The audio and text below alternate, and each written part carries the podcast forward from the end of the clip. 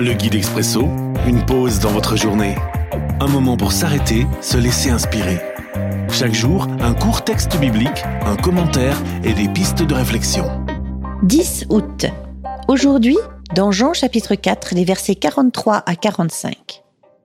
Deux jours après, Jésus quitte cet endroit et il va en Galilée.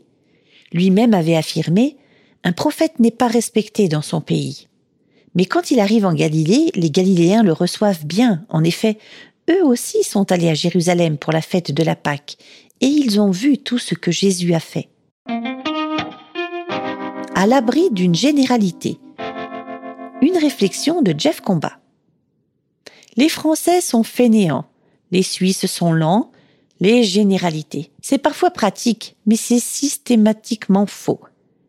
Et une généralité que j'entends souvent, c'est les non-chrétiens n'en ont rien à faire de Jésus.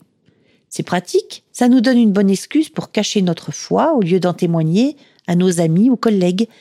Mais en revanche, qu'est-ce que c'est faux?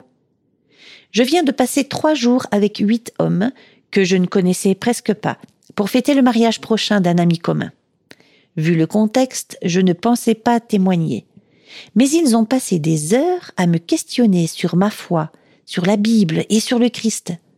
On ne dirait pas qu'ils n'en ont rien à faire. Question. Si tu penses qu'on va te rejeter, tu ne témoigneras jamais. Mais si tu penses avant tout que le Saint-Esprit est tout puissant pour changer les cœurs, L'Expresso, un guide biblique accessible partout et en tout temps une offre numérique de la Ligue pour la lecture de la Bible, Radio Air et Radio Omega. À retrouver sur expresso.guide ou sur votre radio.